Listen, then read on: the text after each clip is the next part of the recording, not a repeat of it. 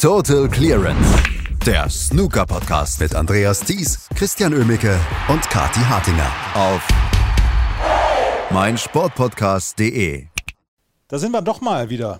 Die Tour Championship hat drei Spiele bislang hinter sich und was für drei Spiele waren es? Außerdem ist die Auslosung zur WM-Quali durchgeführt worden und wir wissen jetzt, wer in der nächsten Woche gegeneinander spielt in der ersten Runde und wer dann auch ja, für die nächsten Runden dann noch seine Gegner sucht. Das alles hier bei Total Clearance auf meinsportpodcast.de und das mache ich heute wieder mit Christian Emmecke. Hallo Christian. Hallo Andreas. Wir haben Sie, wir haben die Hörerinnen und Hörer dann auch zu sehr vermisst. ja, na, also das geht ja auch gar nicht. So ein wichtiges Turnier vor allem auch und dann nur am Ende drüber sprechen. Vor allem, ähm, wenn man sich mal die ersten drei Matches anguckt, die wir hier gehabt haben, was hätten wir denn dann am ähm, Montag machen wollen? Eine Zwei-Stunden-Sendung, ja. um das alles irgendwie unterzubringen. Also wirklich, man sagt ja dieses Turnier die besten acht Spieler der Saison und bisher halten die das auch absolut ein. Bisher halten sie es wirklich absolut ein und wir sprechen gleich über alle drei Matches, die es bislang schon gegeben hat. Wir müssen allerdings erstmal einmal gerade darüber sprechen, dass es in Deutschland dieses Turnier zu verfolgen relativ schwierig ist. Wir haben in den letzten Jahren dann häufiger The Zone als Gastgeber dieser Tour Championships bzw. dieser Turniere, die von ITV in Großbritannien übertragen werden, erlebt. The Zone hat sich dann einfach gedacht, dieses Mal, nö, übertragen wir nicht. Das fand ich dann doch eher, eher, eher relativ schwach, weil sie ja die Rechte haben. Ja, zumal das so in anderen Ländern überträgt. Ähm, und sie sich ja dann einfach in, äh, in, Deutschland auch entschließen könnten, okay, wenn wir keinen eigenen Kommentator, einen Deutschen dazu packen, dann machen wir es halt wieder auf Englisch, einfach laufen lassen. Aber warum, weiß keiner so wirklich. Diese ITV-Turniere waren ja schon immer so ein kleines Problem. Was haben wir jahrelang aufs Champion of Champions gewartet, bis Eurosport sich endlich dann auch die Rechte gesichert hat, ähm, um das zumindest in Deutschland auch übertragen zu können. Also das ist finde ich sehr schwierig und ähm, dass World Snooker Tour auch so lange braucht, um zu reagieren, ist dann auch blöd, dass man dann erst am dritten Tag es für Matchroom freischaltet und vor allem das dann auch eher durch Zufall erfährt, indem man es ausprobiert. Also Matchroom ja quasi die Ausweichmöglichkeit für alle anderen Gebiete, in denen es nicht im TV läuft. Und das hat man jetzt gestern dann in Deutschland auch freigeschaltet ist einfach kommunikationstechnisch mal wieder wirklich ein Armutszeugnis für einen der professionellsten oder einen der, einer der professionellsten Snooker- oder Sportverbände weltweit sein möchte oder globaler werden möchte. Also das ähm, ist dann im Prinzip wie das Live-Scoring. Es läuft irgendwie so leidlich und man muss damit klarkommen, aber Potenzial nach oben ist da auf jeden Fall weiterhin gegeben und es ist einfach schade, weil dieses Turnier einfach so unfassbar gut abliefert und irgendwie auch so diese perfekte Einstimmung ist auf die Weltmeisterschaft. Mhm. Lange Distanzen, Top-Spieler, Top-Matches. Äh, und dann hat man so eine Probleme, das zu verfolgen. Das ist einfach sehr schade und wird dem Turnier nicht gerecht. Und dann lass uns doch mal über die drei Matches sprechen, die wir bislang schon gesehen haben. Und Junge, Junge, Junge, was haben wir für drei Matches erlebt? Und ich möchte gerne anfangen mit dem Match, das uns am frischesten in Erinnerung ist, nämlich das ist das Match zwischen Ronnie O'Sullivan und Mark Williams. Die beiden, die sich seit 1992 eigentlich regelmäßig gegenüberstehen und regelmäßig dann auch wirkliche Klassiker schon abgeliefert haben. Zwischendurch gab es dann mal Matches, die nicht so toll sind, aber insgesamt kann man oder weiß man, was man von den beiden bekommt. Und gestern hat man eine extra Portion davon bekommen. 16 Breaks über 50, 6 Century Breaks, Hochspannung bis zum letzten Frame. 10 zu 9 gewinnt Ronnie O'Sullivan. Oh, hat das Spaß gemacht. ja, es war ein, ein, fantastischer, ein fantastischer Abklatsch oder ein fantastisches Match zwischen den beiden. Kann man nicht anders sagen. Ronnie O'Sullivan hat Lust gehabt, kann man, ähm, glaube ich, auch so unterschreiben. Und Mark Williams hat sich irgendwie so reingefuchst in das Match. Es lief nicht alles glatt, vor allem in der ersten Session bei ihm. Ähm, aber er hat so versucht, sich irgendwie reinzuboxen, ist immer dran geblieben, hatte sich den ersten Frame ja irgendwie so ein bisschen erzwungen, mehr Sullivan war dann der, der eigentlich das gesamte Match über ein Break nach dem anderen auf den Tisch zauberte und dann nur mal hier und da unterbrochen wurde von Mark Williams, der dann seine Chancen dann auch mal etwas besser ausnutzen konnte. Alles in allem hatte ich aber irgendwie fast das gesamte Match über nie das Gefühl, dass Ronnie O'Sullivan das verlieren wird, wenn er ähm, wirklich seine, seine Sinne beisammen hat. Denn Mark Williams wirkte immer ein Stück anfälliger, ein Stück ähm, nicht ganz ähm, nicht ganz so präsent wie Ronnie O'Sullivan am Tisch. Und ähm, ich weiß nicht, woran das lag, aber Mark Williams hat irgendwie immer mehr reagiert als agiert. Und das ist vielleicht auch ähm, gesehen auf dieses Matchbild ab zwischen den beiden. Fast schon die Geschichte der letzten Jahre oder der letzten 30 Jahre Ähm, denn Mark Williams hat ja nie wirklich eine gute Bilanz gehabt gegen Ronnie O'Sullivan und das setzte sich dann gestern fort. Interessanterweise war das übrigens das erste Mal, dass die beiden in ihrer ganz gesamten Karriere über Best of 19 gegeneinander gespielt haben. Also auch im, ähm, nach so einer langen Karriere kann man nochmal neue Sachen erleben. Genutzt hat es ihm am Ende nichts. Mark Williams hat, wie gesagt, immer reagiert, nachdem O'Sullivan dann mal hier und da ein Century gespielt hat, da ein hohes Break und immer wieder in Führung gegangen war. Sich immer wieder diese 1, 2 Frames Vorsprung. Nach der ersten Session stand es ja auch 5 zu 3 immer wieder diese 1, 2 Frames Vorsprung geholt hat und Mark Williams zwar mehrfach dann auch den Ausgleich schaffte zum 7 zu 7 und dann natürlich letztendlich dann auch zum 9 zu 9 nach einem ähm, sehr, sehr interessanten Frame Nummer 18. Und am Ende ging es dann in einen Decider und das war dann auch ein Decider, der eines solchen würdig war hohes Break, sondern ein bisschen hin und her und Ronnie O'Sullivan holt sich das am Ende auf die Farben. Also da war mehr drin für Mark Williams gefühlt ähm, und vor allem für Ronnie O'Sullivan wird das äh, bedeuten, dass er sich für die Weltmeisterschaft, glaube ich, ein bisschen warm gespielt hat. Und wer weiß, dieser siebte WM-Titel, mit dem er mit Stephen Hendry gleichziehen würde, der lockt ihn vielleicht ja dann auch nochmal ein bisschen für die Weltmeisterschaft und er wird ja auch als Nummer 1 in dieses Turnier reingehen. Auch das gibt vielleicht nochmal eine andere Motivation. Wenn er die bleiben will, müsste er übrigens Weltmeister werden. Also auch das, ähm, vielleicht für Ronnie O'Sullivan im Hinblick auf die Weltmeisterschaft ganz gute Nachrichten. Und du hast es gesagt, Mark Williams hatte seine Möglichkeiten dann ja auch im letzten Frame, ähm, dass er hätte abräumen können. Also es ist nicht so, dass, dass er in irgendeiner Weise sagen muss, ja, da konnte ich nichts machen, im letzten Frame war einfach Ronnie zu gut. Nee, da hatte er seine Chancen. Und ich hatte ein ähnliches Gefühl, weil Ronnie O'Sullivan hatte den ersten Frame verloren und danach lag er nie wieder zurück. Und er hatte immer diese ein, zwei Frames Vorsprung. Und ähm, Mark Williams musste immer nachziehen. Das hat er beeindruckend getan. Aber ähm, ich hatte ein ähnliches Gefühl wie du. Ja, es fehlte, wie gesagt, so dieser letzte äh, dieser letzte Poeng, diese, dieses, die, die, die Tischübernahme im Prinzip. Also er ist immer rangekommen, ähm, äh, wie als wenn die Verteidigung dann ganz gut funktioniert, aber man dann doch irgendwie die eine Lücke lässt für einen Konter. Ähm, jetzt fange ich schon mit Fußball an, aber ist egal. Ähm, das äh, ist irgendwie nicht gut gelaufen für Mark Williams äh, so insgesamt. Das ist das Problem, wenn man am Tisch mehr reagiert als agiert. Und das muss man, äh, muss man irgendwie dann auch gegen Ronnie O'Sullivan schaffen. Und dass er es dann nie geschafft hat, mehr sich die Führung zurückzuholen, auch wenn er den Ausgleich geschafft hat, das ähm, ist dann eben einfach schade und zeigt, äh, welche guten Möglichkeiten er eigentlich gehabt hat. Und zeigt aber auch auf der anderen Seite, dass ähm, Ronnie O'Sullivan vor allem vom Kopf her gestern sehr gut funktioniert hat, sich nicht hat aus der Ruhe bringen lassen von Mark Williams Williams, ähm, insofern er das dann, nach, nachdem die sich äh, knapp 40 Jahre kennen, ähm, dann überhaupt machen lassen würde. Aber Ronnie O'Sullivan hat das klasse gemacht, hat das stark runtergespielt und äh, was hat er gestern an, an Breaks auf den Tisch gepackt, oder? Also ich, mhm. ich glaube, von den 16 ähm, waren gefühlt 9 oder 10 es sind eins, zwei, es sind neun, neun Breaks allein seine. Ähm, und ein Century kam nach dem anderen teilweise, also zwar nicht direkt hintereinander, aber immer wieder als Antwort auf ein starkes Break von Mark Williams. Und das frustriert dann natürlich auch. Und ähm, da ist es äh, sehr schwierig ranzukommen. Und ich glaube, wenn Neil Robertson und Ronnie O'Sullivan das spielen, was sie in der ersten Runde gespielt haben, dann ja, können wir eigentlich froh sein, wenn wir eine Abendsession kriegen, weil die dann am Nachmittag die 19 Frames schon schaffen.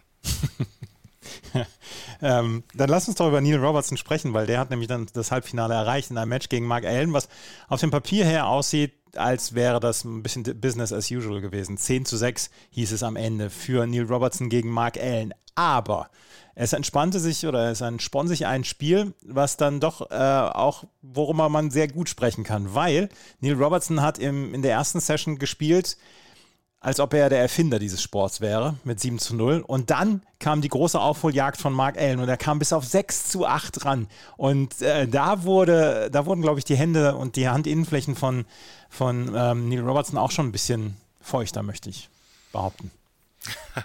Ja, es ist, es ist doch immer wieder schön, wenn man diese, diese alten Snooker-Weisheiten rausholen kann. Ne? Man kann ein Match in der ersten Session noch nicht gewinnen, aber man kann es schon verlieren. Und genau das ist Mark Allen dann mal wieder passiert, beziehungsweise Neil Robertson hat es einfach auf den Tisch gebracht. Da war nichts zu machen. Ähm, kann man ganz klar sagen. Mark Allen, ähm, klar, der hatte ein, zwei Chancen in den ersten sieben Frames, ähm, die er nicht gut genutzt hat, vor allem im ersten Frame nicht. Und äh, zwei, dreimal später hat er dann auch noch Pech gehabt, ähm, als er versucht hat, in einen Break reinzukommen und das dann einfach nicht gelingen wollte, weil wie auch, ähm, wenn man gefühlt nur ein bis zwei Stöße pro, äh, pro, pro Frame macht und dann eben sieben Frames auf dem Trockenen sitzt und dann ging das hintereinander weg. Ähm, ich spare mir das jetzt, die Breaks vorzulesen. Es waren sechs hohe Breaks, die Ron Neil Robertson hintereinander weg auf den Tisch gebrallert hat und sich diese sieben Frames dann wie im Rausch holte. Also es ist ja nicht von ungefähr. Neil Robertson ist einer der Spieler der Saison, hat schon mehrere Titel geholt und ist einfach ein Brett, wenn es ähm, um die Wurst geht. Und da fragt man sich dann immer noch, warum dieser Typ einfach nur bisher einen WM-Titel auf dem Konto hat. Und er ist wieder in diesem Jahr einer der Favoriten, wenn es nach Sheffield geht. Und ich befürchte fast, dass es dann wieder so läuft wie sonst auch, dass er vielleicht gut ins Turnier startet und dann in der zweiten Runde mit ähm, einem 7 zu 13 sang- und klanglos ausscheidet. Also da ist er einfach ähm, ein bisschen was schuldig und muss abliefern. Aber auch Hut ab, muss man ganz klar sagen, vor Mark Allen. Ähm, der hat sich den letzten Frame der ersten Session noch geholt. Das war ja mehr so Ergebniskosmetik, die er da betrieben hat. Aber wie er dann mental und vor allem auch vom Kampfgeist her in den Abend reingegangen ist, das ist aller Ehren wert. Denn bei einem Rückstand von 1 zu 7 hätte ihm, hätten ihm wahrscheinlich wenig Leute gesagt, das wird noch was und ähm, mein Gott, lass es jetzt über dich ergehen und dann fahr nach Hause. Nein, hat er nicht gemacht. Er hat sich reingefuchst in dieses Match. Mal Frames geholt, hat alles reingeworfen, was er noch irgendwie in sich gefunden hat. Ist ja nicht so, dass Neil Robertson ähm, ihm dann eine Chance nach der anderen hat liegen lassen. Der hat seine Chancen nicht mehr so konsequent ausgenutzt, wie er das in der ersten Session gemacht hat. Aber Mark Allen war kämpferisch einfach der bessere Spieler zu diesem Zeitpunkt, legte taktisch dann auch nochmal einen drauf und die Breaks funktionierten dann auch endlich. Auch wenn es am Ende nur zwei höhere waren, eine 66 und eine 70. Aber so ist er eben rangekommen auf 6 zu 8. Und ähm, der Wendepunkt für mich war, als sich Neil Robertson den 12. Frame holen konnte. Denn in dem hatte Mark, äh, Mark äh, meine Güte, in dem hatte Mark Allen zwei Möglichkeiten, diesen Frame auch noch zu holen. Und dann wären wir, glaube ich, über ein komplett anderes Match, äh, hätten wir heute über ein komplett anderes Match gesprochen. Denn das hätte nochmal der endgültige Wendepunkt werden können. Aber damit hat er Mark Allen so ein Stück weit gestoppt, hat sich wieder etwas Luft verschafft. Ähm, sich endlich diesen achten Frame aufs Konto geholt, nachdem er den zehnten und den elften ja beide Male auf Pink bzw. Schwarz verloren hatte. Und damit hat er Mark Allen nicht nur ein Stück weit wieder aus dem Konzept gebracht, sondern vor allem sich selbst auch bewiesen vor dem Mid-Session-Interval. Direkt danach kam ja die Pause. Meine Güte, ich habe jetzt hier nicht alle vier Frames verloren am Abend und muss mir keine Gedanken machen, sondern ich bekomme meine Chancen und es funktioniert. Und so ging es ja dann auch. Ähm, zwar hat er den 13. und 14. Frame dann noch verloren, aber auch hier war Mark Allen einfach wieder der bessere. Und dann kam ähm, im 15. Frame ein Einsteiger von Mark Allen. Ähm, dann eine verschossene, ein verschossener Ball und die Antwort war eine 121. Im nächsten Frame machte Mark Allen noch genau einen Stoß und dann kam die 130 von Neil Robertson. Also das war ein brillanter Schlusspunkt, dann letztendlich zwei Centuries back-to-back, -back, wie die Engländer da immer so schön sagen und einfach ein toller Schlusspunkt. Aber ein bisschen Sorgen machen sollte sich Neil Robertson dann schon, warum er nach 7 zu 0 noch sechs Frames verloren hat. Aber alles in allem ähm, ist da nicht viel schief gelaufen und jetzt kann er einfach guten Gewissens in sein Match gegen Ronnie O'Sullivan reingehen. Aber nichtsdestotrotz, er bleibt für mich bei der Weltmeisterschaft dieses Jahr einiges schuldig, wenn er da vor dem, sagen wir mal, Halbfinale ausscheidet. Neil Robertson also gegen Ronnie O'Sullivan. Und ähm, das dritte oder das zweite Halbfinale wird ermittelt aus den beiden äh, Begegnungen oder die Begegnung, die wir bislang hatten zwischen Zhao Jintong und John Higgins und ähm, das wir, was wir jetzt noch heute erleben werden, Judd Trump und Luca Brissell. Aber Jean Gintong hatte alle Möglichkeiten, um das Halbfinale zu erreichen. Er führte 8 zu 4 gegen John Higgins und ich habe gedacht, wow, wow, wow, jetzt macht er den alten Mann da frisch. Und er hat bis dahin fantastisch gespielt. Und es war eine super Leistung bis zu dem Zeitpunkt von Jean Gintong. Ja, und dann kommt der alte Mann zurück. Das kennst du, oder? Ja. Ähm, Also ja, das war eine, wirklich eine bittere Niederlage für Zhao Shintong und ich glaube, an der wird er auch ein bisschen zu knabbern haben, denn er ist ja hier nicht als irgendwer in dieses Turnier gegangen, als irgendwie Nummer 8 oder so, sondern nein, nein, er hat gegen die Nummer 8 gespielt, ist selbst als Nummer 1, als bester Spieler der Saison bisher vom Preisgeld gesehen, in dieses Turnier gegangen und da war einfach deutlich mehr drin. Aber es ist eben das passiert, was einem gegen John Higgins dann unglaublich gerne passiert wenn man die Frames nicht sicher macht und ähm, das Match nicht sicher macht, dann ist man nicht gefeit davor, gegen John Higgins dann auch nochmal unterzugehen. Und das ist was, was Zhao Shintong dann eben auch lernen muss. Mit 8 zu 4 darf er dieses Match nicht mehr aus der Hand geben. Und Higgins hat unfassbar stark gespielt. Was war das für ein Matchplay dann schon wieder von ihm gegen Ende des Matches? Gerade über den Decider, über den wir vielleicht dann auch gleich noch sprechen können. Ähm, da die Roten wieder an den Banden, da lag nirgendwo ein vernünftiges Break und was packt John Higgins da aus? Eine äh, fantastisches Break, ich weiß gar nicht, waren so um die 40 Punkte, die er da gespielt hat, aber das fühlte sich an wie ein Century. Ähm, was er da auf den Tisch gepackt hat, wieder richtig schwere Bälle, wunderbares Stellungsspiel, also wieder Matchplay vom Allerfeinsten, wie es John Higgins eben seit 20, 30 Jahren macht und dass er jetzt ähm, auch körperlich nochmal eine Stufe hochgeschaltet hat mit äh, seinem berühmten Fitnessplan, äh, den er da jetzt entworfen hat, das wird ihm da, glaube ich, auch gut getan haben. Ähm, denn damit hat er dieses Match dann auch von dieser Seite physisch her dann eben auch deutlich besser durchhalten können, als äh, zum Beispiel wir erinnern uns ans WM-Finale gegen Judd Trump, wo wo dann auch wirklich die Kraft ausging irgendwann.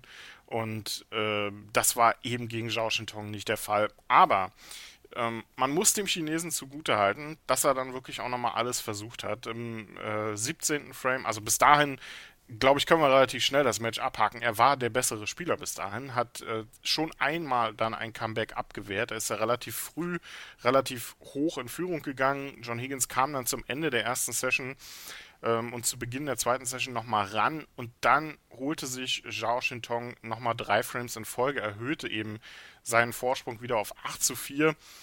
Dann kam das Comeback von John Higgins, aber Zhao Shintong ist ruhig geblieben, hat es versucht, hat erst im 17. Frame zwei gute Möglichkeiten liegen lassen und im 18. Frame dann aus seiner zweiten Chance heraus eine tolle 64 gespielt. Die war sehr nervenstark zu diesem Zeitpunkt, ähm, denn damit er war ja wieder in Rückstand geraten und damit musste er jetzt erstmal irgendwie den Entscheidungsframe erzwingen, nachdem er zuvor fünf Frames in Folge verloren hat, abgegeben hatte gegen John Higgins. Und das war wirklich eine, eine gute, eine sehr starke und vor allem auch eine, eine nervenstarke Antwort von ihm. Und dieser Entscheidungsframe, ja, irgendwie klar, dass äh, Zhao Shintong den verlieren wird. Also ich hatte da nicht mehr das Gefühl, dass der Chinese noch was dagegen halten kann. Dazu war das Matchplay von John Higgins dann einfach zu gut. Und allein, wie gesagt, dieses eine Break, was er da zusammengezimmert hat mit den Roten an der Bande, mit einem wirren Bild, das äh, ist dann einfach wieder John Higgins in Perfektion gewesen. Und da wird sich, wer auch immer der Gegner ist, Judd Trump oder Luca Brissell, warm anziehen müssen. Und das zeigt einfach auch, dass die Positionen an der Einjahresrangliste ein bisschen täuschen können. Denn John Higgins ähm, ist nicht hier für mich als Nummer 8 in dieses Turnier reingegangen, sondern mindestens als Nummer 2, 3 äh, vom Preisgeld her natürlich etwas weiter unten platziert gewesen, aber gefühlt hat er ja in dieser Saison schon sieben bis acht Finals erreicht. John Higgins steht also im Halbfinale, wartet jetzt auf seinen Gegner. Judd Trump gegen Luca Brissell wird es heute geben, auch Best of 19. Judd Trump der klare Favorit? Müsste man so sagen, ne? Ähm, eigentlich vom Papier her. Aber ich, ich bin mir da nicht so sicher. Judge Trump ist anfällig in dieser Saison. Klar, er war jetzt in den letzten Wochen wieder deutlich besser unterwegs, hat das Turkish Masters gewonnen, Finale der Welsh Open erreicht. Auch Gibraltar war nicht allzu schlecht, auch wenn er da für seine Verhältnisse dann wieder recht früh ausgeschieden ist. Aber alles in allem ist, ähm, ist Judd Trump angreifbar geworden und Luca Brissell hat bisher eine richtig gute Saison gespielt. UK Championship Finale erreicht, Scottish Open gewonnen, hat man ja fast alles schon wieder vergessen bis, äh, bis hierhin. Was ist äh, in dieser verrückten Saison alles passiert bisher? Ähm, also ich bin mir da nicht ganz so sicher. Aber das Problem für Luca Brissell ist, dass er es in 2022 jetzt noch nicht wirklich auf den Tisch gepackt hat. Es läuft nicht mehr so rund wie zu Ende von 2021. Und das ist eine, natürlich ein, ein denkbar ungünstiger Zeitpunkt, so wenn wir jetzt Richtung Weltmeisterschaft gehen. Also für mich Judge Trump natürlich der Favorit heute, aber ich denke mal, es wird eine engere Kiste, als man vielleicht erwarten kann. Vielleicht so in Richtung des Ergebnisses bei ähm, Neil Robertson gegen Mark Allen mit nicht ganz so hohem Zwischenstand nach der ersten Session. Ja, denke ich mal, werden wir trotzdem über einen Sieg von Judd Trump morgen reden. Und damit schon mal herzlichen Glückwunsch an Luca Brissell. Dann lass uns doch nochmal auf die äh, WM-Quali zu sprechen kommen, die nämlich ab Montag beginnt. Und äh, wir werden in den ersten Runden dann Best of 11 erleben. Ähm, Lukas Kleckers trifft in seiner ersten Runde auf Sohail Wahedi gleich am Montag. Und auch Simon Lichtenberg äh, wird im Einsatz sein. Der hat allerdings einen Freilos in der ersten Runde. Ja, er hat es äh, ja geschafft. Aufgrund seiner ähm, Platzierung innerhalb der Top 80 äh, spart er sich eine Runde. Das kann gut sein. Ähm, vor allem im Hinblick aufs Tour Survival, denn das heißt, ein Sieg bringt ihm nicht nur 5000 Pfund, sondern bringt ihm dann gleich mal 10.000 Pfund ein, wenn er sein erstes Match gewinnt. Wird nicht einfach, ähm, er wird definitiv auf ein junges chinesisches Talent treffen, entweder auf Wu Jise oder auf Bai Lang Ning. Aber das ist eine gute Möglichkeit, gerade bei Best of Eleven, ähm, wenn es nur über eine Session geht, da kann man schon mal mit deutlich mehr mit deutlich mehr rechnen. Und bei Simon Lichtenberg ist vielleicht die Möglichkeit über die Einjahresrangliste oder vielleicht sogar eine Platzierung in den Top 64 nicht mehr ganz so unrealistisch wie bei Lukas Kleckers. Es ist schwer, es wird nicht einfach, aber ähm, die Möglichkeit ist durchaus da. Und selbst wenn nicht, dann ist es eine gute Möglichkeit, um sich einzuspielen in Richtung Q-School. Ich glaube, über eine WM-Qualifikation direkt brauchen wir jetzt bei beiden nicht reden. Für Lukas Kleckers wird sein erstes Match gegen Sohel Wahedi schon ähm, unfassbar schwer werden. Der ist zwar ein Amateur, aber was hat der schon äh, gezeigt, was er für gutes Snooker spielen kann und das er auch gerade erst kürzlich wieder bei den Gibraltar Open, ähm, als er den Finaltag erreicht hat. Also das ist kein äh, Gegner, den man mal ebenso im Vorbeikommen schlägt auch wenn er ihn ähm, auf dem Papier natürlich schlagen muss als Profi, das ist ganz klar. Match gegen Nigel Bond wäre da für mich also auf jeden Fall das Ziel. Noch besser wäre es natürlich, wenn es auch noch eine Runde weitergeht, dann würde er auf Matt, äh, Matthew Sell treffen. Simon Lichtenberg würde dann übrigens auf Hossein Wafai treffen und eventuell dann äh, wenn wir jetzt mal so weiter träumen in die finale Qualifikationsrunde, ähm, könnte es sogar gegen Alexander Osenbacher gehen, also ein deutschsprachiges Duell geben. Aber davon sind wir ein Stück weit entfernt. Für Alex Osenbacher wird das auch ein sehr wichtiges Turnier, denn die Saison läuft bisher nicht so wirklich gut und der Schweizer steht zwar relativ sicher in den Top 64, hat dann aber in der nächsten Saison auch entsprechend viel zu verteidigen. Also das wird eine wichtige WM-Qualifikation. Ob er sich jetzt nochmal fürs Crucible qualifizieren kann zum zweiten Mal, wäre natürlich schön. Aber da ähm, stehen, glaube ich, noch ein paar andere Spieler im Weg. Aber was haben wir sonst für Matches, ne? Und was, was haben wir für Namen in der Qualifikation dieses Jahr? Steven Maguire, Zhu Yu Long, ähm, und die beiden werden unter Umständen aufeinandertreffen in der finalen Qualifikationsrunde. Das heißt, die werden gemeinsam die Weltmeisterschaft gar nicht erreichen.